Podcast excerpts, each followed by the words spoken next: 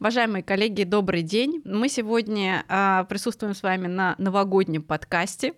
Из новогоднего будет очень много вопросов про концерты, про деятельность юриста, специалиста по авторскому праву в ситуации, когда а, юридическая служба привлекается к оценке каких-либо правовых аспектов а, организации концертной деятельности. Очень много будет сегодня э, контента про защиту авторского права Э, в спорных ситуациях, а также мы поговорим сегодня о э, некоторых событиях, которые нас ждут в 2024 году, в частности, принятие закона об идеальных долях в отношении объектов э, исключительной собственности. И в студии сегодня я, Резникова Ирина, старший партнер компании Guardium, также моя соведущая, бессменная Арина Ворожевич, доктор юридических наук, преподаватель МГУ имени Ломоносова, и наш специальный гость на сегодняшний новогодний подкаст — новогодний выпуск. Татьяна Ларина, руководитель юридического направления ВК Music Records. Надеюсь, ничего не перепутала. Да, все верно.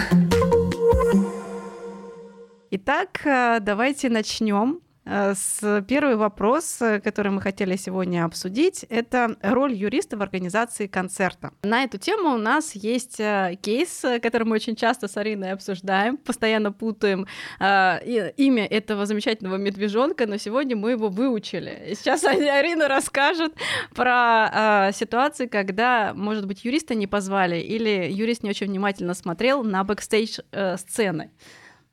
Да, это здесь ситуация, да, не совсем про концерт, а про клип. Ну, на ну самом... какая разница? Да, какая Музыкальное, разница, да. аудиовизуальное произведение. Мы тут уже до того, как включилась камера, обсудили, что у нас сегодня тема «Все произведения, в которых есть звук». Поэтому, в общем, а здесь будем говорить и про аудиовизуальные произведения, и про музыкальные. В общем, да, интересный кейс. На самом деле их несколько даже было, вот этих вот интересных кейсов. А, один из них, а, который уже анонсировала Ирина, это спор по товарному знаку Тати Тедди, правообладатель а, данного медвежонка, предъявил иск о нарушении его исключительных прав. Фабула дела была следующая. В клипе певицы Елки использовался соответствующий персонаж в виде реквизита. В клипе снимался Павел Воля с женой, и, в общем, общем, а, там были какие-то запечатлены, ну, по крайней мере, так это все выглядело в клипе. Я, мне пришлось даже его посмотреть.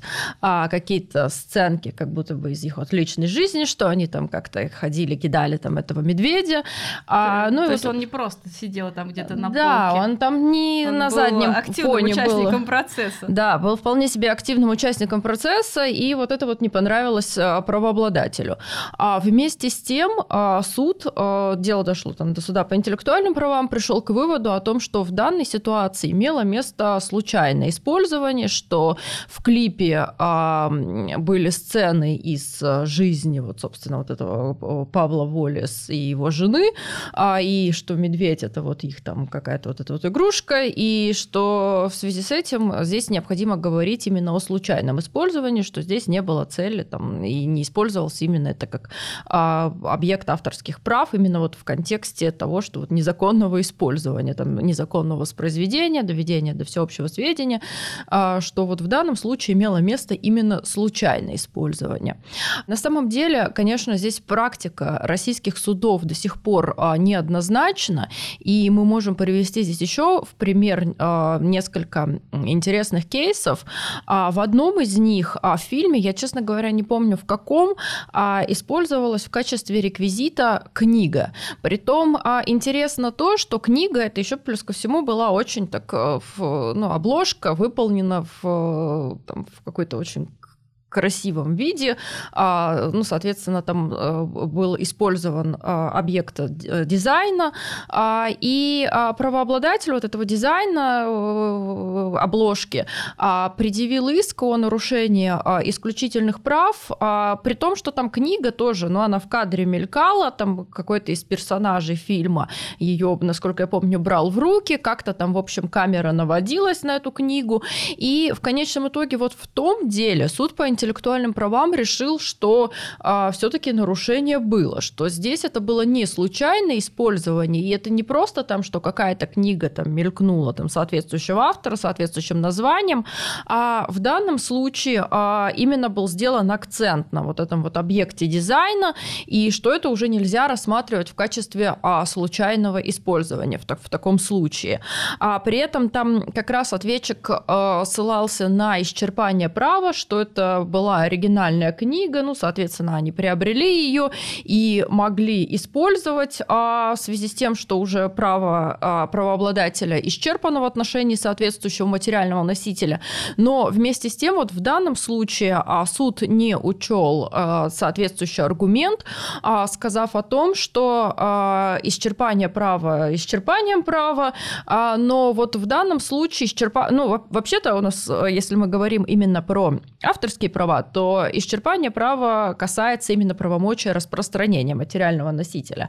А здесь э, имело место там, доведение до всеобщего сведения и воспроизведения, а поэтому э, в данном случае э, суд сказал, что нет, это не случайное использование, в данном вот был акцент. Еще один тоже достаточно такой интересный спор, как раз вот тоже вот с этим вот медвежонком Тати Тедди, а, там снимали какой-то видеоролик в каком-то ЖК, и тоже там а, мелькнул а, ребенок, который, насколько я помню, был одет в футболке вот с этим вот медведем. И в данном случае тоже признали, что это а, не случайное использование, и что вот в такой ситуации имело место нарушение исключительных прав на соответствующий вот, а, соответствующего этого медвежонка. И здесь, конечно, большой вопрос, потому что вот, на мой взгляд, а, в случае там с вот с этим вот видео, это действительно было случайным использованием. А в ситуации, когда вот, ну, по крайней, по крайней мере, вот в случае вот с этим вот клипом певицы елки, там все не, не так однозначно, но в одном случае суд сказал о том, что да, это случайное использование, в другом все-таки признал а, нарушением. И здесь тоже интересный момент, что у нас, а, вот мы тоже уже с Ириной а, и подкаст записывали про случай свободного использования. И а, у нас там несколько вебинаров было а, посвящено а, свободному использованию а, чужих объектов интеллектуальной собственности. Вот мы, а, насколько я помню, говорили о том, что у нас случайное использование объектов авторских прав не выделено в качестве отдельного случая свободного использования произведений. А, притом на уровне Европейского Союза, а, притом вот, ну, всего Европейского Союза отдельных, соответственно, а, правопорядков, в частности немецкого, а свободное использование, случайное использование отнесено к случаям свободного использования. А другой вопрос, что тоже это далеко не просто а, доказать, и там соответствующие критерии установлены. В соответствии с законом, законодательством Германии у них допускается воспроизведение и, ну, соответственно, использование чужих объектов авторских прав, если они э, случайно используются и дополняют э, некий основной объект, при том, соответственно, э, выступают в качестве несущественного дополнения. И э, при том на уровне судебной практики были установлены критерии, при которых э, соответствующее использование, оно э, носит все-таки случайный характер, э, относится вот как раз к этим несущественным дополнениям или э, существенным. И вот в соответствии с этими критериями критериями здесь речь идет о чем? Что дополнительное а, произведение считается несущественным, когда его можно легко исключить, и это не будет бросаться в глаза. Или когда его можно а, изменить, а, опять же, вот соответствующий элемент убрать из какой-то общей там картины, из фильма, из какого-то клипа и так далее. И при том это тоже, опять же, не будет бросаться в глаза, а, соответственно, а, зрителя. Нет сюжетообразующего вот этого элемента. Да, при этом этом оно, вот этот элемент, имеет а, малозначительную содержательную связь с основным а, предметом использования, и, соответственно, что вот здесь а, признается, что это тогда несущественное как раз использование. И там были два интересных кейса, а, а, ну, точнее, их на самом деле там было не, не два, а больше, да. Ну вот один, один из показательных, я просто помню, я это делала, на него обратила внимание еще, когда м, слушала выступление а, вот, э, представителя представителей суда по интеллектуальным правам, в частности, вот Мария Кальсдорф даже про него рассказывала. И я потом заинтересовалась, почитала подробности этого дела. А там фабула следующая, что производитель мебели решил провести выставку вот этой вот своей какой-то крутой дизайнерской мебели а, и а, осуществить фотографирование. Опять же, мебели, ну вот уже какого, как, как она там в интерьере красиво стоит, расставлена. И на соответствующих фотографиях а, использовалась также а, картина, то есть ну, она выступала фоном. Ну, представляем себе, что там где-то в какой-то комнате расставлена вот эта вот дизайнерская мебель, ну и на стене висит картина. А картина а, была, соответственно, там а, правообладателя не имела отношения вот к этому производителю мебели, и а, правообладатель этой картины предъявил иск о нарушении исключительных прав на соответствующую картину. Насколько я помню, там даже до Верховного суда Германии дошло данное дело, и суд сказал, что нет, все-таки здесь не случайное использование, что это выступало именно таким образующим элементом для создания вот этой вот общей картины, общего впечатления, и что явно там специально подбиралось, как вот это вот там какая-то темная мебель э, стоит на фоне вот этой вот э, там яркой картины, и что это все было сделано специально, и а, зритель, если бы заменили картину, он бы, вероятно, заметил бы это и обратил внимание. То есть здесь это было таким а, не каким-то случайным дополнительным элементом, а вполне себе вот образующим ну, дизайн. Вот я с этим абсолютно согласна. Я не знаю об этом кейсе, я пыталась предугадать по тому, как вы рассказывали, чем же там э, закончится, и я была абсолютно убеждена, что привлекут к ответственности. Потому что если я вешаю картину, а, какого-нибудь там черный квадрат Малевича, расставляю мебель. Очевидно, что я как бы подчеркиваю статусность а, э, этой мебели, поскольку, поскольку не каждый может себе позволить приобрести черный квадрат, квадрат Малевича, скажем прямо. Поэтому и это переносится, ну, это вот то, о чем мы постоянно говорим, когда происходит перенос имени автора, его имиджа, его там, я не знаю, вот, значимости его работ на окружающую среду, в данном случае на мебель. По-моему, очень очевидная ситуация. Ну да, при том, что, кстати, вот они, вот эти вот ситуации, когда что кто-то там где-то мелькнул а в там, одежде с изображением какого-то персонажа, угу. то вот как раз это а, немецкие суды рассматривают в качестве случайного использования, что здесь не было нарушений. А... Конечно, замени ребенка другим, ничего не изменится. Девочку на мальчика в другой одежде. Тут дело именно в одежде.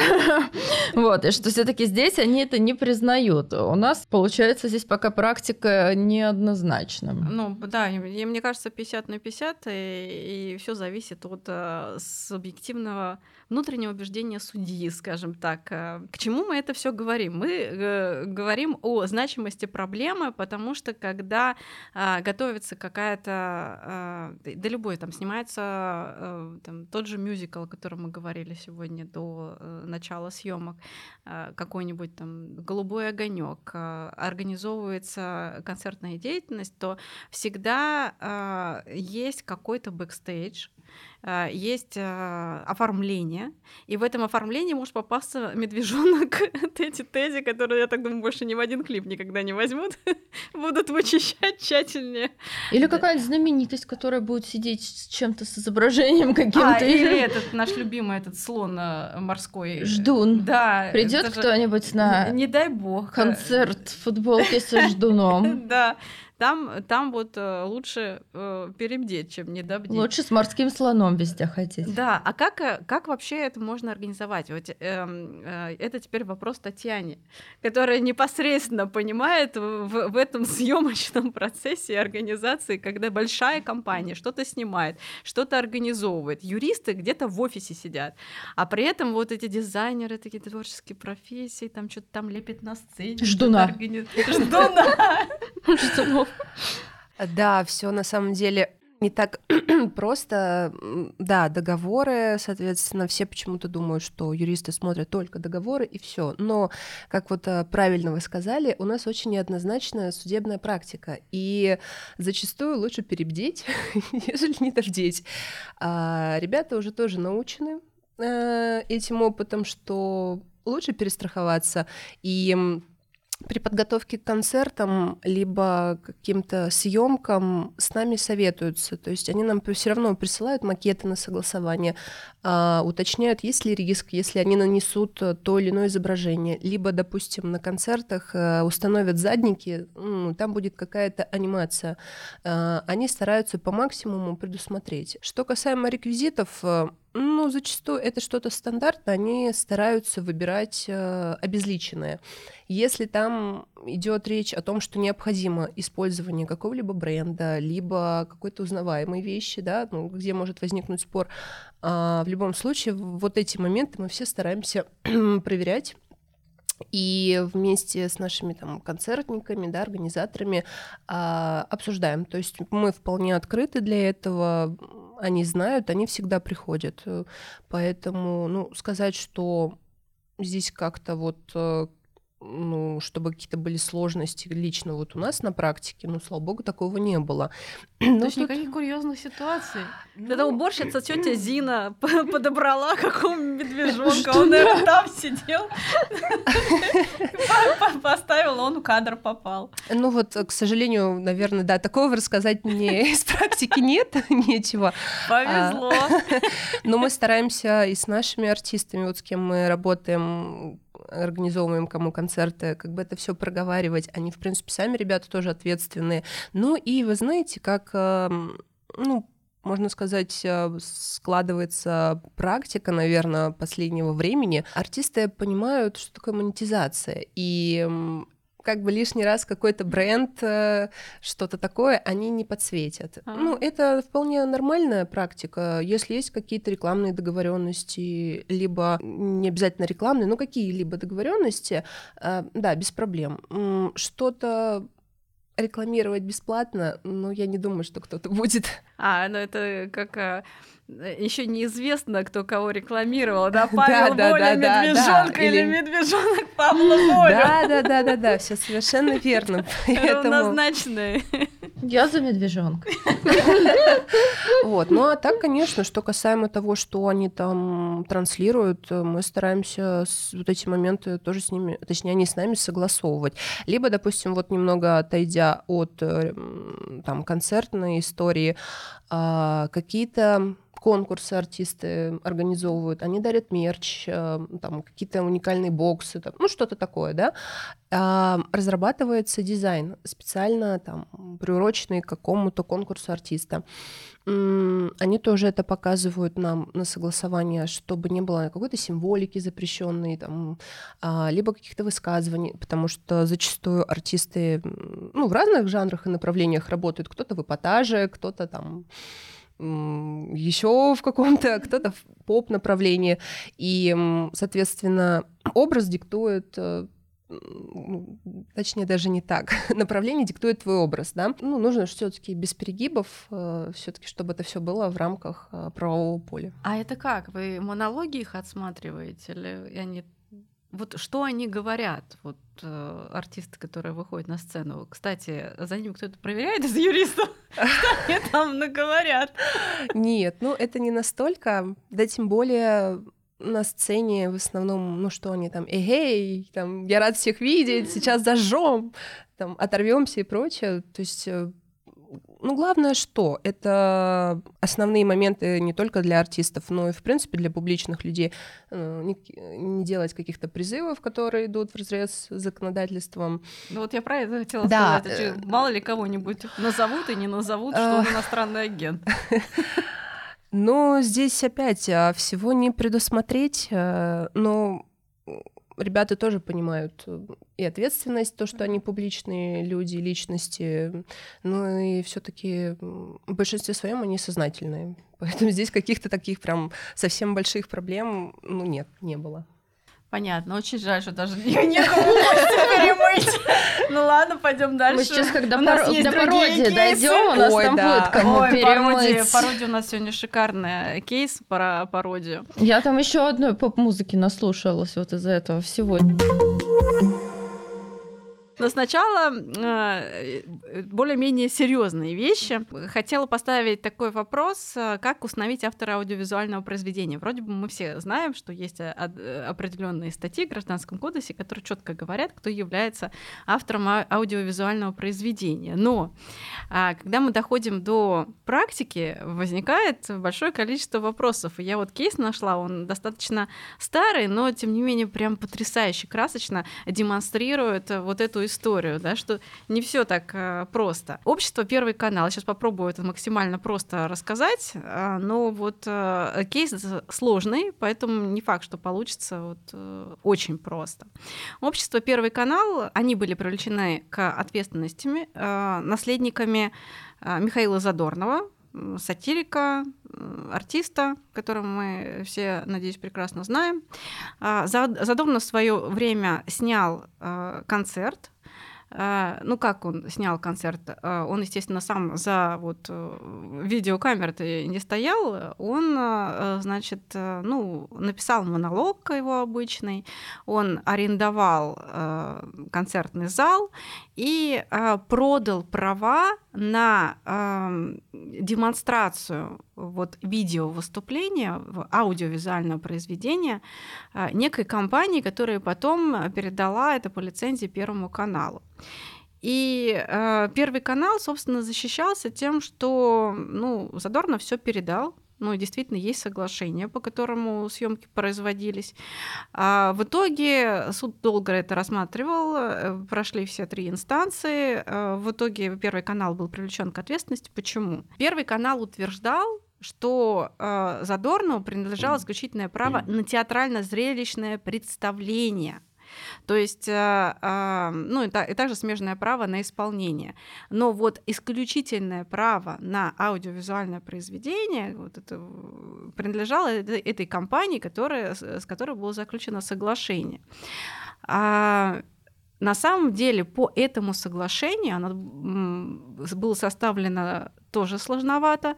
Действительно, передавались эти права на показ но при этом как бы в качестве встречного предоставления они должны были оказать Задорнову услуги по видеосъемке. Вот именно таким образом толковал этот суд, потому что на самом деле в соглашении это же не написано о том, что вот это, значит, встречное предоставление или еще что-то.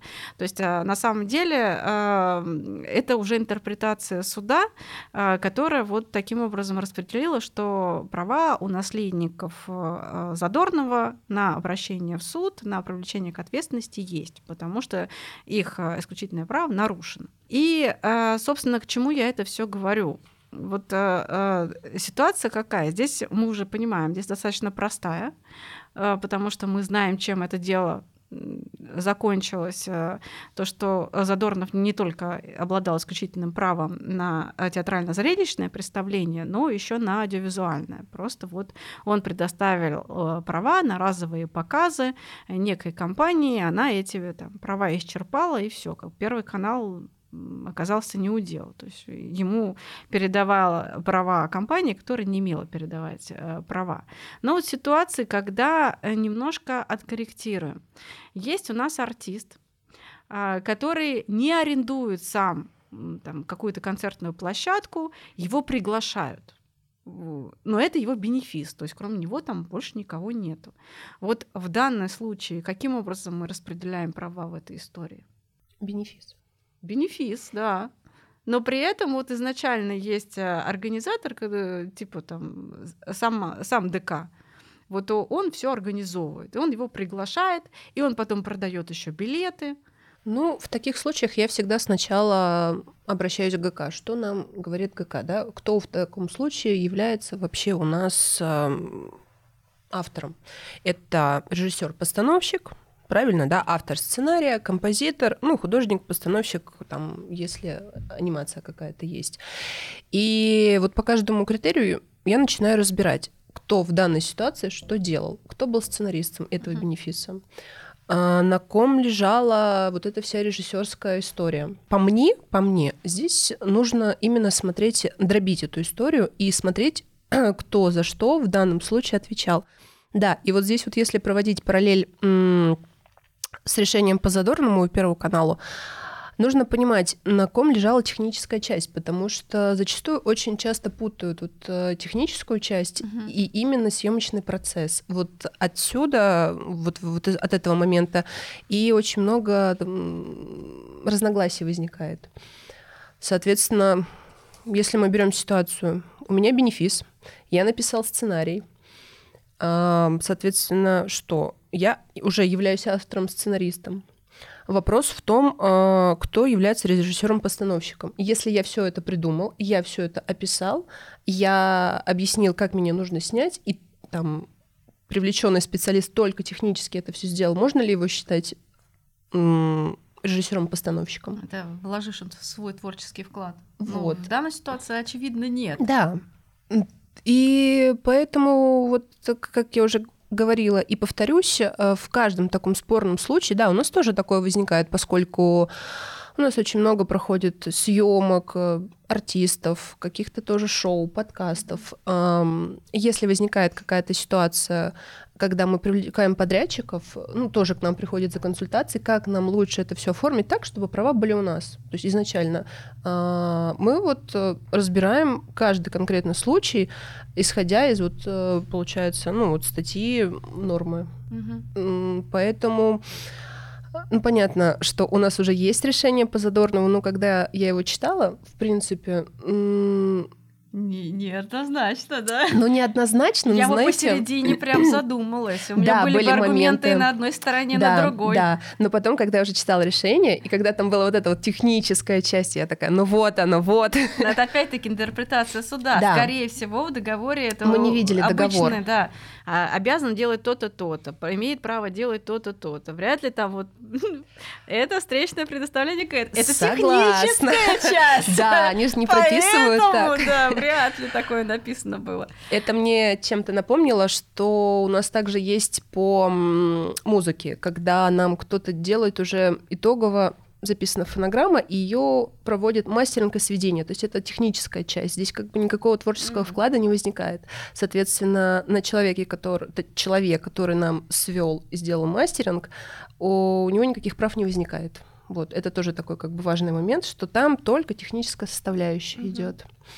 А мне казалось, что это типа диджеев, они разве не... Не, диджей это совсем другая история. За сведение а, музыкальных дорожек. Э, Это другое. Диджеи — это диджеи. А я сейчас говорю про то, как, в принципе, музыка создается, когда песня, фонограмма записывается.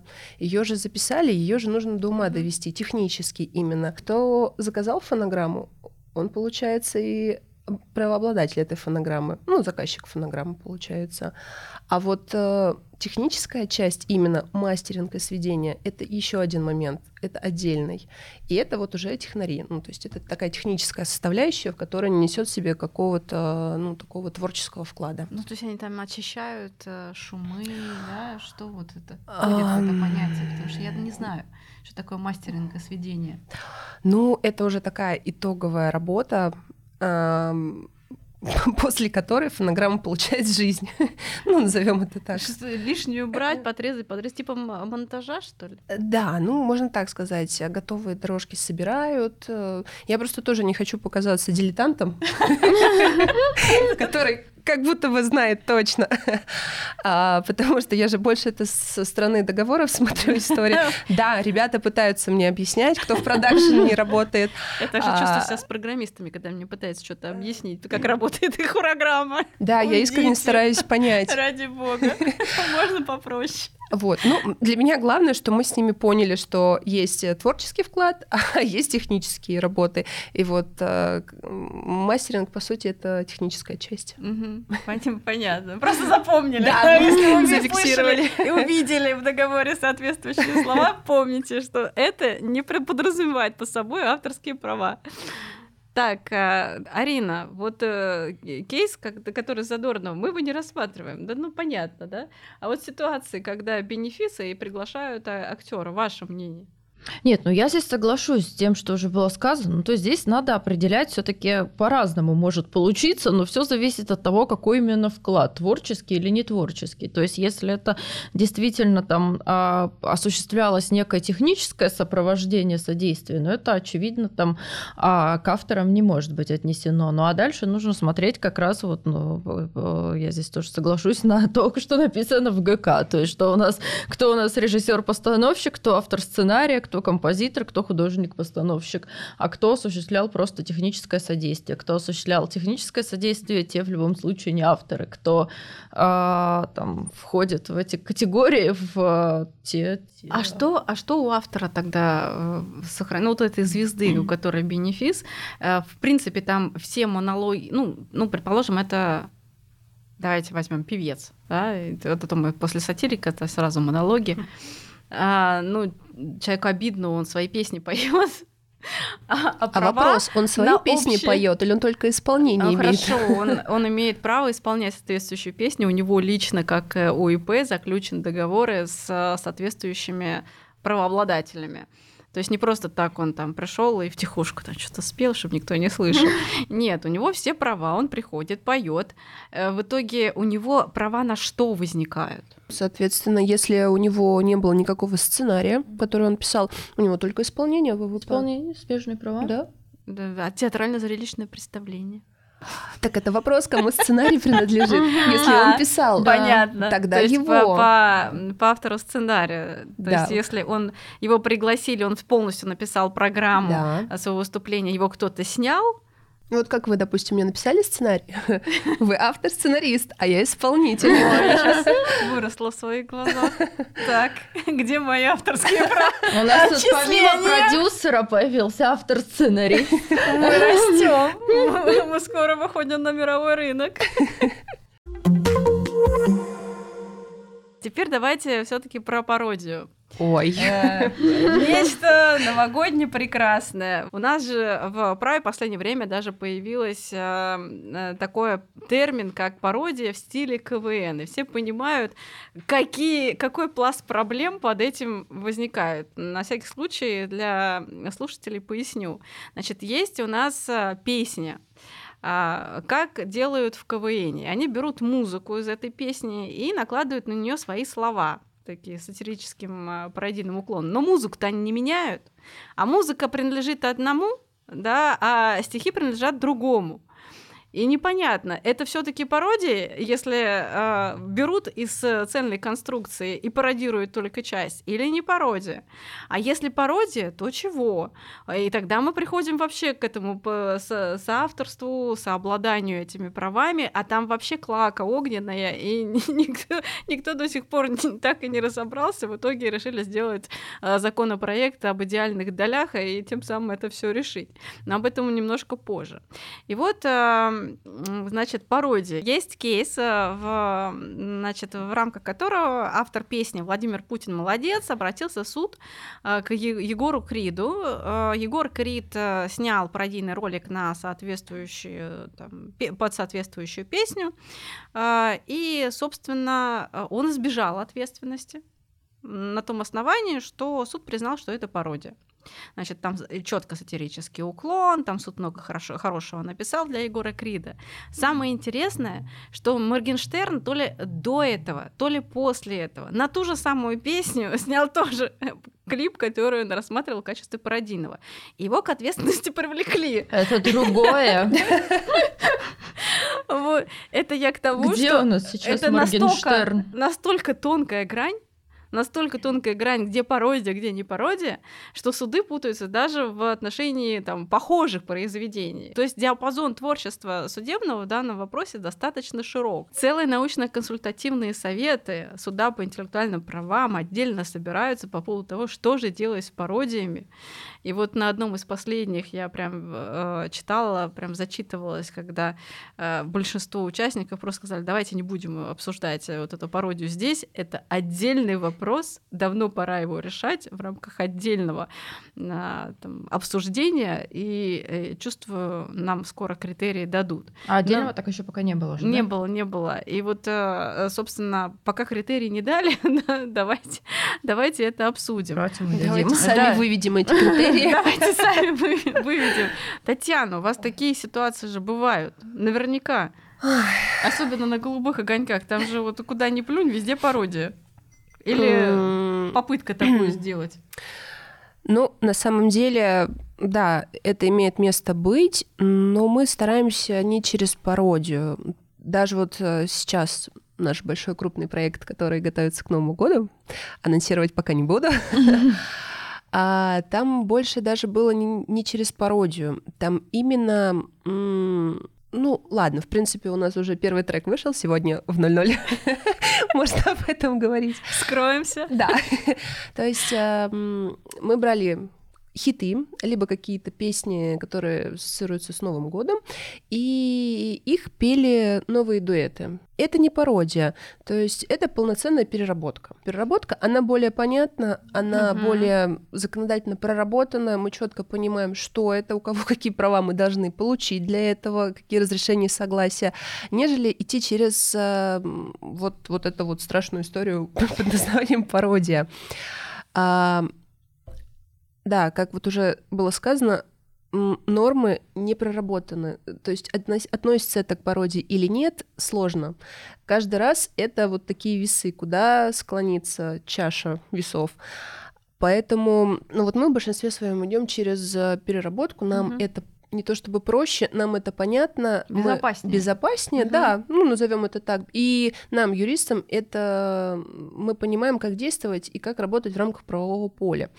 А, да, были у меня пару ситуаций, когда подходили коллеги, которые запускали шоу, они хотели взять там по пару строчек из песен, но мы же всего пару строчек возьмем, вот это классическое. Мы же чужим брендом всего лишь э, три месяца попользуемся. А этот бит лежит просто так в интернете, бесхозный, я его возьму, пожалуй, и прочие-прочие истории.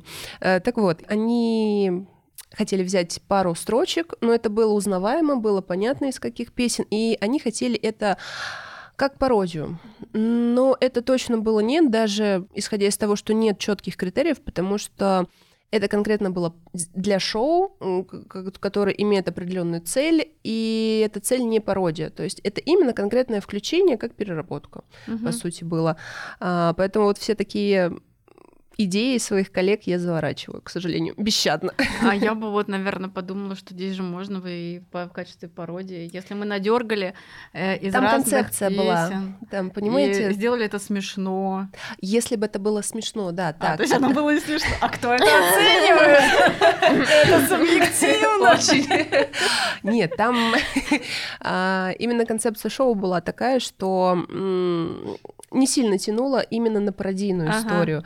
И говорю... Не сатирический уклон. Нет, вообще. То есть в любом случае, когда это используется для пародии, это должно быть смешно, это должно быть ну, какое-то высмеивание, но не в плохом контексте, а именно вот сатирическом, юмористическом. А в тех вариантах, э, в которых хотели мои коллеги использовать, ну там даже близко этого не было. Поэтому там точно было не пародия. Угу. Ну, мы же знаем, э, по-моему, были уже кейсы, когда вот с пародией снимали вот это, что это не, обез... не всегда смешно. Не помните? Ну, во-первых, там по-разному определяется, вот э, при том в разных правопорядках, вот этот вот э, там комический момент. Да, да, комический а, вот, ага. да, что, ну, во-первых, это комический, во-вторых, саркастический, ну, может быть, то есть а, плюс ко всему, вот если, опять же, обращаться к зарубежному опыту, там можно найти уже подходы, что, а, насколько я помню, это и в Германии а, или во Франции, наоборот. Вот не помню, в какой-то, в общем, из европейских правопорядков у них прям там вот это вот рассматривалось, что а, во Франции, кажется, что а, а, пародия может а, иметь место в том числе для целей определенной критики или наоборот поддержки угу. там О, чего-то творчества. в голову пришло. Угу. Вот. Там а... вообще не, не всегда смешно, там очень часто бывает грустно. А, ну это здесь, да, скорее такой сар- сарказм, там у них ирония, но в общем, что пародия на самом деле не всегда это предполагает, что это именно вот э, комический э, здесь должен быть эффект, а, что это может быть вполне себе и сарказм, и а, там какое-то высмеивание злое, и может быть и как форма критики, как форма, наоборот, поддержки чего-то творчества. Но здесь на самом деле проблем много. И это вот не только у нас в российской практике вот эти проблемы все существуют, но и в зарубежье, потому что критерий пародии, а вот по какому, про какой бы критерий мы ни говорили, по поводу каждого из них есть э, вопросы. И вот э, у нас практика тоже очень разная. Вот в каких-то случаях э, признается, что вот это вот нормально, что там взяли, а, там изменили текст а, песни, при этом там исполнили, придали какой-то юмористический контекст, и что вот это достаточно для пародии. А в других случаях этого, оказывается, недостаточно. Вот тоже один из известных кейсов, тоже вот к вопросу о том, что приходится слушать нам, IP-юристам, а, спор а, Стаса Костюшкина с певицей Монеточка, а, когда у вот этого Костюшкина песня «Женщина, я не танцую», а Монеточка это все перепела «Мама, я не зигую». Там музыка одна и та же используется, а текст, понятно, разный. А, конечно, тут, наверное, должна быть фраза «Мы рекомендуем вам просто самим послушать, о чем идет речь, кто не в курсе этого дела». Ну, тут тоже как-то слово «рекомендует», может быть. А, не совсем оправдано. А, но, в общем, кому интересно разобраться с этим делом, можете послушать. Смы- просто вопрос в том, что изначально сама по себе песня и Костюшкина, она была ну, достаточно такой юмористичного характера. А, а, и у Монеточки скорее, ну, там другой... Социальная сатира. Да, другой текст, а, музыка та же самая, но а, признали, что это нарушение. Притом изначально они там тоже, ну, представители Монеточки утверждали, что это а, пародия, и при том, что представители Костюшкина, ну, опять же, как я почитала, там, что в СМИ про это пишут, что они обращались к ее представителям с тем, чтобы заключить договор, либо же там даже как-то совместно это выступить, совместно там как-то использовать объект авторских прав, но получили отказ с учетом того, что представители монеточки были уверены, что это будет признано пародией, но не признали это пародией. И вот на самом деле вопрос здесь, почему можно раз, там эм, различные пытаться аргументы привести. Суд там, конечно, сослался прежде всего на результаты экспертизы. Э, и, ну, ну тут... Кстати, вот тоже очень интересно. Но там вопрос-то перед... Просто проблема была в том, что вопрос-то перед экспертизой стоял, есть ли там переработка и сколько элементов вот из этого произведения Костюшкина использовалось угу. вот в произведении, а, вот, и вот в музыкальном произведении, ну, вот в том, что в там этом исполнила смысл, монеточка. Да, переработка.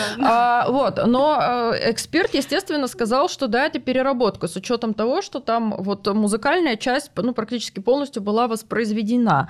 А, слова были заменены, а, но при том однозначно произведение Костюшкина узнавалось. Но и суд вот он опирался в своем решении именно на заключение а, эксперта.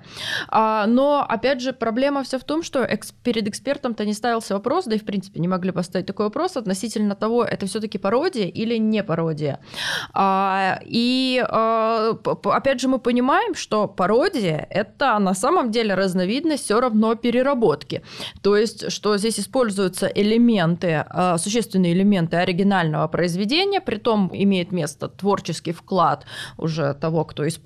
Просто другой вопрос, что для классической переработки необходимо согласие правообладателя, а пародия относится к случаям свободного использования. Вот здесь, то есть сам по себе аргумент э, э, то, что это переработка, значит, это не может быть пародией, на самом деле вот это вот неправильно такой вывод делать. А, другой вопрос, что здесь можно было как это объяснить, что это не пародия, возможно, можно было подойти с той точки зрения, что а, здесь, а, ну, по сути, а, музыкальные вот эти композиции получились а, равнозначны, в том плане, что каждый из них носит какой-то в определенной мере там шутливый или саркастичный характер, и при этом а, они, ну, можно сказать, взаимозаменяемы. Что пародия предполагает все-таки, что а, вот а, создатель этой пародии, он не выступает на одном поле с правообладателем оригинального произведения, что они в данном случае эти произведения не взаимозаменяемы. Одно дело оригинал, другое дело вот это вот пародия. Еще один здесь аргумент, но вот он был бы уже очень спорным по поводу того все-таки, а, что должно быть а, объектом пародии, на что должен быть направлен вот этот комический, а, комичный эффект. И опять же здесь и зарубежные суды, и зарубежные ученые, и да и наши ученые тоже, если посмотреть статьи российских юристов, по-разному говорят о том, на что должна быть направлена пародия. То есть есть классический пример пародии, то есть то, что однозначно пародия, когда высмеивается, там критикуется, какой-то сарказм обращен к оригинальному произведению или поднимаемому, поднимаемым в нем вопросам или там манере а, исполнения а, конкретного там певца, что вот это вот классическая пародия. А другая история, когда используется чужое произведение, действительно мы получаем какой-то вот этот вот комичный эффект, а, либо там сарказм, критика, но при этом это обращено не на оригинальное произведение, а обращено все на какое-то там социальное явление, либо там третьих лиц, которые не имеют никакого отношения там вот к а, правообладателю, исполнителю оригинального произведения. И вот здесь на самом деле а, вопрос – Опять же, еще один здесь вопрос а, с тем, что вот у нас возьмем музыкальное произведение. Это здесь чуть-чуть, видимо, надо издалека начать. Может быть музыкальное произведение с текстом, музыкальное произведение без текста. Нам про это прямо говорит ГК. А, опять же, если у нас музыкальное произведение с текстом, то здесь может быть различные ситуации, кто здесь правообладатель. Угу. Опять же, у нас суд по интеллектуальным правам в своей информационной справке 22 года а, прокомментировал э, эту ситуацию, и спасибо им за это а, по поводу того, что вот если а, изначально а, текст и музыка создается совместно для того, чтобы создать какую-то музыкальную композицию. Едином порыве. Едином порыве, да, при том, что там а, могут быть а, различные авторы, а, то вот в данном случае а, здесь... А, Речь идет как бы о едином вот этом вот произведении, и, соответственно, вот автор там текста и автор музыки, они являются соавторами соответствующего музыкального произведения. Притом там, опять же, как дальше Сип писал о том, что может быть здесь а, вот это вот нераздельное соавторство или раздельное, в зависимости от того, как они там это все создавали. Либо они вместе написали в начале слова, а потом вместе музыку, то вот это вот неделимо, если а, один там одно, другой, другой другое это делимое, но все равно это соавторство, вот они соавторы, соправообладатели. Но если там они потом не передали это все куда-нибудь там в продюсерский центр. А, исключительные права я имею в виду. Uh-huh. А, другая история, если изначально было создан там а, текст, затем а, вот непосредственно музыка, а, или наоборот, сначала музыка, потом текст, что вот в данном случае здесь вот про вот эту ситуацию с авторства уже говорить а, не приходится.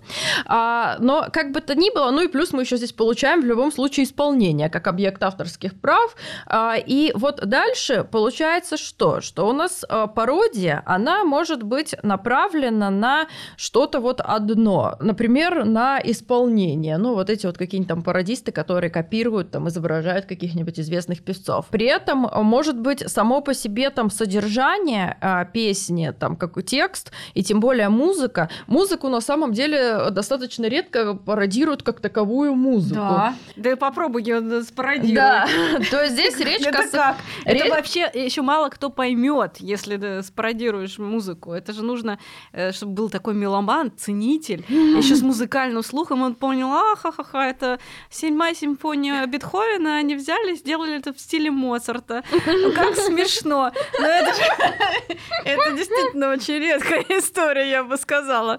А ну, как бы слова-то всем понятны. Вот, и встает вопрос о том, а можно ли вот в такой ситуации говорить о том, что вот они там, например, спародировали исполнение и спародировали имитировали текст, ну, как-то там в какой-то комической вот этой вот манере комичной, а при том музыку использовали просто как таковую, что вот не может ли там правообладатель музыки потом предъявить иск. Но все таки а, сейчас э, большинство склоняются к тому, что я вот тоже здесь э, поддержу этот именно подход, что достаточно, вот мы можем, конечно, здесь спорить относительно того, пародия это или нет, если это просто направлено на какие-то там другие социальные явления, на какие-то там третьих лиц, Вот это дискуссионно. Но в случае, когда э, пародия направлена на какой-то из элементов или вот на какой-то из объектов, э, которые как бы вот совместно используются, то есть музыкальное произведение исполнения, то это уже достаточно для пародии, чтобы в конечном итоге оправдать здесь использование всех объектов. Но опять же, в нашей судебной практике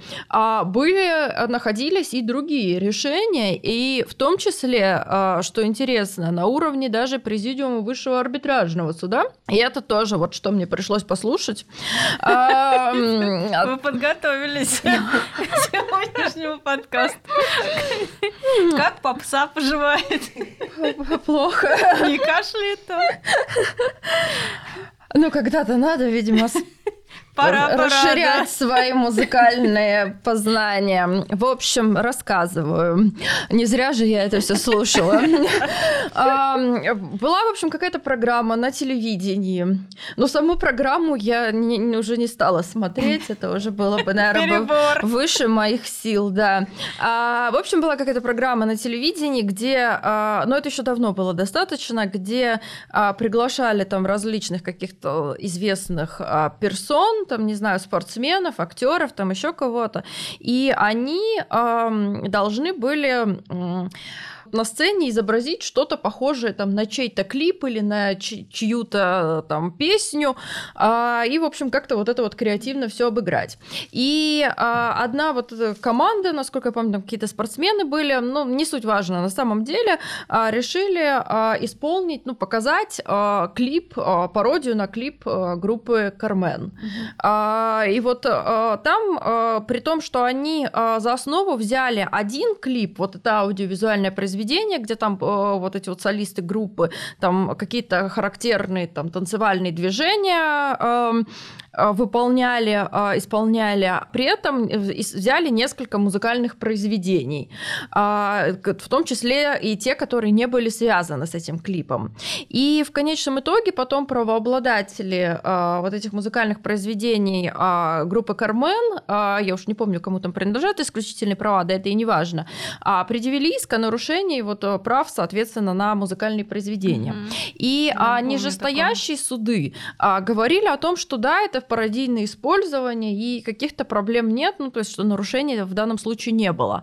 А, а Президиум Высшего арбитражного суда сказал о том, что нет, здесь нарушение-то как раз, а, вероятно, было, с учетом того, что они пародировали-то только вот один клип, а, движение, и в основном движение, да. да, хореографию, а при том, что касается вот а, непосредственно вот этих вот а, музыкальных произведений, этих песен, они, ну, вот воспроизводились да. как как таковые. Uh-huh. Поэтому вот высший арбитражный суд здесь сказал, что э, это не пародия в таком случае. Но тут, конечно, надо э, смотреть, тут тоже кейс by кейс, э, что здесь, наверное, имело место вот как раз, э, тут тоже можно попытаться обосновать и понять логику президиума ВАЗ, что было несколько этих музыкальных произведений, э, какое-то вот это вот э, высмеивание, там, как именно вот пародия относилась прежде всего всего вот с дополнительным этим творческим вкладом, по сути, только к одному какому-то произведению, аудиовизуальному вот этому произведению, клипу,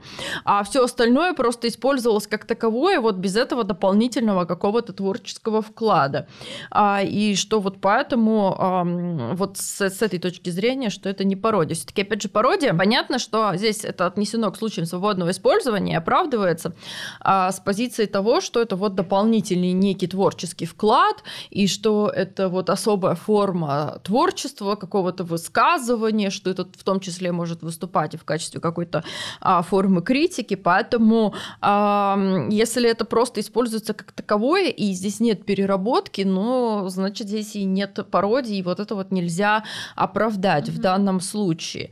При том, что, ну, в общем, на самом деле мы тоже уже с Ириной и про пародию успели поговорить в наших предыдущих... О чем а, мы только не поговорили. Да, просто что Мне мы кажется, сеч- кейсов уже не обсужденных не осталось. Не, но мы как, раз, мы как раз сейчас пытаемся рассказывать про то, что мы еще раньше не, не- не говорили. Мы вот как раз тогда с вами на подкасте, прошлом предновогоднем подкасте говорили о пародии в контексте мемов, сейчас вот в контексте Да. вот аудиовизуальных, потом у нас вот был э, вебинар и, подка- и подкаст про случаи свободного использования. Поэтому, в общем, здесь вот все так неоднозначно с этой пародией, поэтому, наверное, да, ждем как раз здесь разъяснения от суда по интеллектуальным правам, Мгм. что ж там будет. Ждем, очень ждем. Ну, на самом деле, да, потому что я занимаю такую сторону. Мы не рискуем, вот, это единственный момент, но эта пародия действительно имеет место быть, и зачастую это очень интересно, в принципе. Но, к сожалению, не имея четких критериев и понятия, что это, как это, что относится, как разграничивать, э, ну, зачастую вот коллеги, я даже с ними, ну, мы так общаемся, тоже обсуждаем эти моменты, им действительно проще идти в классическую переработку, потому что все понимают, как это делать, и проще э, договориться с авторами, с наследниками, знать точно, что у тебя есть разрешение, даже если, допустим, в конечном счете там получилась э, пародия, но есть э, документ, подтверждающий то, что ты ничьи права не нарушил. Вот пока, к сожалению, ну, вот практика складывается таким образом, что а, проще перестраховаться. Ну, мне кажется, что вряд ли СИП даст такие прям критерии, Да, которые хотя нам очень скажут, это бы. черное, это белое, Да. там 2 плюс 2 4, вот здесь вот смотри, Давайте здесь не смотри. помечтаем под Новый год. Давайте помечтаем под Новый год о новом законе о долях. Ой, Татьяна, вам нужен э, закон о долях? да, мне да. Зачем? По практике работы с музыкальными лейблами, вообще с музыкальной индустрией, я постоянно с этим сталкиваюсь. То есть, э, с одной стороны, есть ГК, а с другой стороны, есть бизнес который хочет видеть доли. Потому что, как, если брать с бизнесовой стороны, с их позиции, они могут дробить доли, ну, точнее, они их эм, условно выделяют, и рынок понимает, кому какая часть принадлежит, и все с этим работают. Но мне, как юристу, от этого тревожно и больно, потому что я понимаю, что в любой непонятной ситуации она рано или поздно может всегда возникнуть. А в суд пойду я. И я буду доказывать, что значит там 60% музыки или там 38, там, ну ладно, в тексте еще хотя бы можно выделить э, там куплетами, четверостишьями. Самая а, такая большая проблема — это доли в музыкальной части. Потому что выделить какой-то процент конкретного автора, ну, пока этих механизмов нет. И... Первые две трети песни Да, тебе, да, вот, как это, а, ну да, назовем это так. Поэтому я приветствую. Единственное, что э, я пока не очень понимаю, как это будет на практике, потому что в любом случае будут какие-то проблемы. Уже высказываются коллеги и за, и против э, выделения долей. Но если как бы вот мое мнение брать, я считаю, это назрело. Назрело, но вопрос, насколько будет проработан закон. Ну, закон, законопроекты есть, а, я его почитала, и Да, могу сказать, что м, вообще очень похоже, э, что-то мне напомнило. А, Долевую по- собственность. Ну Да, во-первых, мне напомнило это долевую собственность, там четко вот поэтому идет. Во-вторых, мне почему-то это напомнило ценные бумаги без регистрации. А, Ну вот есть же там какие-то векселя, типа э, вот обращение этих долей мне показалось очень похожим вот именно на обращение ценных бумаг. Я уже даже не помню, вот э, из чего я сделала такой вывод, но это, это ощущение, которое меня преследует до сих пор, что это больше не долевая собственность, а больше как ценные бумаги. И там их там, продавать, ну, ну, в принципе, и доля, наверное, похожа на, це- так на а почему оборот нет? Может быть, это бумаг. брали за основу ну, при разработке. Что-то же все равно черпали из да, практики. Да, ну, коне... ну, скорее всего, они черпа... черпали все таки долевую собственность, да, потому что это максимально похожий институт. Там, доля, в праве собственности, доля в исключительном праве, доля в праве собственности. Но вот э, сам оборот долей, он мне напоминает вот какой-то вот это ценной бу- бумаги. Но меня что сильно напугало, так э, то, что я думаю, ну ладно, там объекты авторского права да, давно нужно уже пора бы. Но я там вижу, что и на товарные знаки теперь будет то же самое. И меня немножко это шокирует, потому что это полное изменение всего существующего оборота товарных знаков, который уже как-то сложился. Мы все как-то в этом живем, нормальненько живем. И вроде мне ни разу в практике не понадобилось выделять долю в товарном знаке. Ну вот, да, вот тут я с вами соглашусь полностью. И тоже, ну для меня вот лично пока это тоже непонятно, насколько есть необходимость. Если касаемо музыки, музыкальных произведений, это понятно, для меня это назревший и вопрос. программы вы, да. вот это прям вот нужно, нужно. То вот товарные знаки тоже вопрос. Я читала, ну, для меня пока такие знаки вопроса. Да. Я говорю, хорошо. Так пос... ладненько, все хорошо да. было. Все приспособились к тому, что Как-то даже отковалка, ну, все работает, мы как бы понимаем, как с этим работать, а здесь бац, доли. И все мы такие, и так, как мы будем работать с этим. Ну, то есть тоже вопросов много, а, поскольку у нас тоже есть э, товарные знаки, мы по группе компаний очень, ну, тоже mm-hmm. много регистрируем различных знаков. А, мои коллеги вот из этого дела тоже сейчас изучают, э, обсуждают и ждут, что будет дальше, потому что, ну, Может, тоже исключат. мало понятно. Хотя, наверное, маловероятно. Да, я сомневаюсь, если да. честно. Да, счет под одну гребенку ну, как на бы все да, будущие века, чтобы было, чтобы, чтобы бы... было уже наперед. Я тоже выскажусь по поводу того, что я все-таки за доли. Мне даже, э, ну, как бы сомнительно, я даже не, не могу привести себе в голове аргументов, э, почему кто-то может возражать. Возражать можно только, если это будет реализовано не очень хорошо, но, э, честно говоря, законопроект вполне себе неплохо написан, с моей точки зрения, с точки зрения практика. И э, мне кажется, он учитывает все-таки э, и обороты долей в э, вечном праве собственности, который уже как бы сложился и достаточно э, понятен этот рынок. Ну и, э, кроме того, там другие э, смежные институты тоже вполне себе уже достаточно долго существуют. То есть можно, есть откуда взять вот эту информацию для того, чтобы предложить законопроекты, и, судя по всему, авторы законопроекта проекты так и сделали. А, я сталкивалась со своими э, в своей практике, но не с а, вот, аудиовизуальными произведениями, но когда вот программа ЭВМ, там очень часто нужны эти доли. Особенно, когда есть а, какая-то разработка в пользу Российской Федерации. Вот это просто ну, жизненно необходимо, потому что если ты не передаешь все в пользу Российской Федерации, если ты хочешь себе что-то оставить, а бывают такие ситуации, когда и какой-то как бы, некая организация, которая, собственно, распоряжается бюджетными деньгами. Ну, вроде бы они как не бюджетные, они вроде бы как ее собственные, но понятно, что это все э, бюджетные займы, они, она полностью под контролем. И, с одной стороны, у нее нет обязательства полностью э, все это в пользу Российской Федерации передать, но в то же время э, это желательно. И тогда на паритетных началах компромиссный вариант, когда разработчику остается какой-то процент то есть он, с одной стороны, все-таки владеет то, чем, что он в конечном итоге э, разработает, но и в то же время э, там, как другой процент передается э, заказчику или там, в пользу Российской Федерации, если это бюджетные деньги. Это очень вполне себе компромиссный, вполне жизнеспособный вариант, который позволяет обороту в дальнейшем развиваться. А, поэтому, может быть, у Арины есть какие-то аргументы против. того, что не стоит с этими долями заморачиваться, ну нафиг э, жили как-то без этого и проживем. Вот у меня единственные вопросы по товарным знакам, но это больше потому, что у меня стадия принятия, а не потому что я уже привыкла к тому, что этого нет.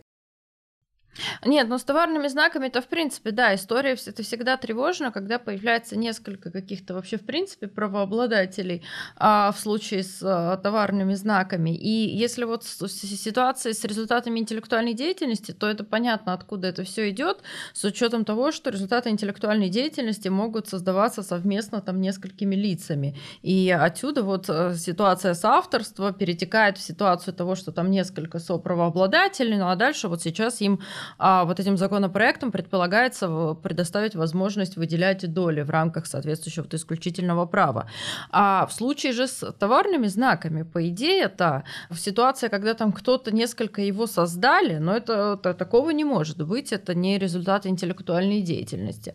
А, опять же, у нас товарные знаки, в отличие от результатов интеллектуальной деятельности, а, они а, в экономическом смысле представляют собой частные блага. Ну вот э, результаты интеллектуальной деятельности общественные, а в том контексте, что это объекты, которые может э, одновременно использовать, э, не препятствуя друг другу, но если мы не берем здесь ситуацию с исключительными правами несколько лиц, при том каждый будет извлекать определенную выгоду, то в случае с, э, и при том не препятствовать использованию друг другу, то в случае со средствами индивидуализации вообще-то, конечно, а, регулирование изначально ориентировано на то, чтобы атрибутировать там, тот же самый там, товарные знаки какому-то конкретному правообладателю, и что вот это вот как раз оправдано с позиции а, общественных интересов. Ну, понятно, мы сейчас не берем историю с а, наименованиями а, мест происхождения товара, с географическими указаниями, там, где а, речь идет про средства индивидуализации, все-таки некой коллективные репутации, региональные репутации, а, к которой могут присоединиться там различные правообладатели посредством того, чтобы вот, приобрести исключительные права. А, а в случае с товарными знаками, вот как раз здесь получается, что э, здесь как раз а, общественный интерес, он состоит в том, чтобы вот кто-то один это использовал, и чтобы здесь не было смешения. Поэтому, собственно, и есть вот эти вот ограничения там и на заключение даже лицензионных договоров касательно того, что там не должны потребители вводиться в заблуждение, а, и про то, что правообладатель, по идее, должен следить за качеством а, товаров, э, которые производит там или продает его лицензиат под товарным знаком. То есть вот здесь вообще вот эта ситуация ситуация, она рассматривается и законодателем, и в практике в качестве такой опасной, когда появляются несколько лиц, которые правомерно могут использовать один и тот же товарный знак. Угодите нескольким лицам по вот. качеству. Да, поэтому вот здесь с товарным знаком большой вопрос. Возможно, здесь имеется в виду вот эти ситуации, там, когда несколько лиц его изначально использовало, там какие-нибудь два ИПшника, потом в последующем там а, кто-то зарегистрировал а, право, и вот у них там они как-то эти доли какие-то поделили. Но на самом деле, конечно, вот с товарными знаками, с учетом того, что здесь прежде всего мы должны помнить про именно общественные интересы, которые стоят за соответствующим обозначением, но вообще за институтом товарных знаков, то вот здесь, конечно, это вот вопрос, как это будет применяться на практике. А в случае с а, исключительными правами на результаты интеллектуальной деятельности, ну, с а, долями, конечно, здесь на практике будут возникать вопросы. Но вот это так же, как сейчас вот там возникают вопросы с э, дележкой э, авторского вознаграждения э, в случае с, с, с созданием служебных объектов интеллектуальной собственности, когда исключительное право-то у работодателя, а вот авторы там, э, им вот это единое вознаграждение, тоже там доли признаются равными в нем, но вот все равно там могут возникнуть споры. Вот мне как раз вот эту вот отчасти ситуацию напомнила, то есть это вот здесь доли как раз для того, чтобы а, как-то могли там соправообладателю, уже не, не когда мы говорим именно про правообладателей, а чтобы они могли вот э, как, как-то это все эффективнее коммерциализировать. Потому что вот эта вот та ситуация, опять же, которая у нас существует с соправообладанием, она э, традиционно критикуется, потому что как только возникает соправообладание, то это, естественно, здесь возникают проблемы э, с коммерциализацией исключительного права, с учетом того, что там э, использовать может каждый, распоряжаться только только вот когда у них там есть согласие, а соответственно дальше там один кто-то может там э, злоупотреблять. Но опять же и долей, насколько я помню, там по законопроекту то тоже можно распорядиться только с согласия вот, вот этих остальных. Правильно? Что так же там. Угу. Вот, поэтому получается, что тоже здесь нельзя сказать, что какая-то дополнительная вот эта оборотоспособность вот в этой, по крайней мере, части с распоряжением. Ну, там написано, если оно не предусмотрено договором, там чисто теоретически ну, вот они это могут. можно, да, поменять. Да, да, да. Но там проблема еще больше будет будет, если это менять. Но мы меняем на практике. Но опять же, вот с теми же самыми долями, это так же, как с э, общей собственностью. Конечно, это все рассматривается тоже как такая определенная проблема для оборота. Но что понятно, что они есть, и это как бы исторически уже так сложилось, что и там в квартирах эти общие доли, ой, доли, э, все равно все понимают, что это э, как ни крути, а снижает оборотоспособность и вообще коммерческую привлекательность соответствующего актива, когда там вот это вот дробность. Ну, да, безусловно. Надо договариваться не с одним собственником, а там с тремя у той же квартиры. Понятное дело, что это отягощает ситуацию, но как-то приспособились. Опять же, если ну, они хотят, там тоже же возможность соглашения о распоряжении самим исключительным правом предусмотреть, кто там, как, как они там решение это будут да, принимать. Да. То есть можно вот здесь а, на договорном-то уровне можно и при существующем регулировании как-то это обойти. Угу. Ну и обходят. И вот для того, чтобы не обходили, а чтобы действовали в соответствии с законом, вот этот законопроект как раз и нужен, чтобы он зарегламентировал, собственно, то, что на коленках и так происходит и так пишем, а, изворачиваемся как только можем, а потом возникает большое количество проблем, которые вне поля, да? Да, вот да, да, вот о чем вот я вот... тоже говорила. Есть бизнесовый подход, есть законодательный, и как бы бизнес хочет делать так, и ты понимаешь, что ты принимаешь риски и молишься, чтобы ничего не случилось, и никто не пошел просто в суд. Давайте закончим новогодним вопросом о наследстве. Очень новогодний. Да, это последний вопрос, который хотелось бы сегодня обсудить. Наследование аудиовизуальных произведений, ну или это музыкальных произведений. Э, любые произведения, в которых есть звук. Э, значит, э, казалось бы, вроде бы какая там проблема. Вот есть наследник, договариваешься с наследником, автор не умер, договариваешься с ним самим. Но у Татьяны, как у практика, есть ситуации, в которых возникают вопросы. Я, кстати, поскольку ну, с этим никогда не работала, у меня даже в голову такой, мне такое в голову не пришло, это действительно проблема колоссальная. Да, это имеет место быть, и как вот в чем практику... она заключается? в том, что у тебя не у кого брать права. Одного нет, а второй еще не вступил. Ну, автор, получается, наследник. Да, начнем с того, что 6 месяцев это да, да, время да, вступления в наследство, это период без времени, да. когда, в принципе, по закону нету наслед... наследства, да. Да, к, ну, к сожалению... есть наследник. Э, к сожалению, вот есть такой вот момент в законодательстве, который не отрегулирован, как э, быть, если здесь и сейчас нужна песня, нужны права, точнее, на эту песню, а правообладатель, автор умер, а наследники еще не вступили в свои наследственные права. К сожалению, да, такое имеет место быть, и здесь а, уже нужно смотреть по ситуации. Каждый раз, когда возникает какая-то такая ситуация, где ты понимаешь, что закон тебе не помогает или нет такой нормы, к которой ты можешь привязаться, ты всегда исходишь из того, какие есть риски. Импровизация. Да. Ты всегда исходишь из да, импровизации. Да, да, да. А сейчас будет танец. Пасадабль. А, ну, как в таких ситуациях поступать? Это обсуждение с бизнесом, как бы насколько он понимает, принимает риски и готов ли сотрудничать э, ну, с будущими наследниками, скажем так. Потому что бывает ситуация, когда ну, все уже понимают, что конкретно этот человек будет наследником, э, ему будет э, принадлежать там, право на музыку в произведении, например, но у него нет того самого вот свидетельства что делать в такой ситуации? Ну, принимаем риски. То есть... Э, ну, вот у вас изящный выход был Давайте о нем расскажем без, без лиц. Вот это гарантийное письмо, по сути. Да, заверение о том, что действительно этот человек является наследником, что там в определенную дату он вступает в наследство, что права получает, и, соответственно, а, нам предоставляет это право там, на, музыкаль... на музыку, музыкальную часть музыкального там, произведения с текстом. Как по-другому, ну, каких-то здесь норм, э, правил, наверное, ну, точнее, не наверное, а их и нет. То есть, ну, в данном случае вот э, пришлось э, выходить из ситуации таким образом. А какие риски здесь есть? А, зачастую для нас самый большой ну, не то чтобы риск, а момент, который нужно закрыть, это претензии правообладателя, либо наследника.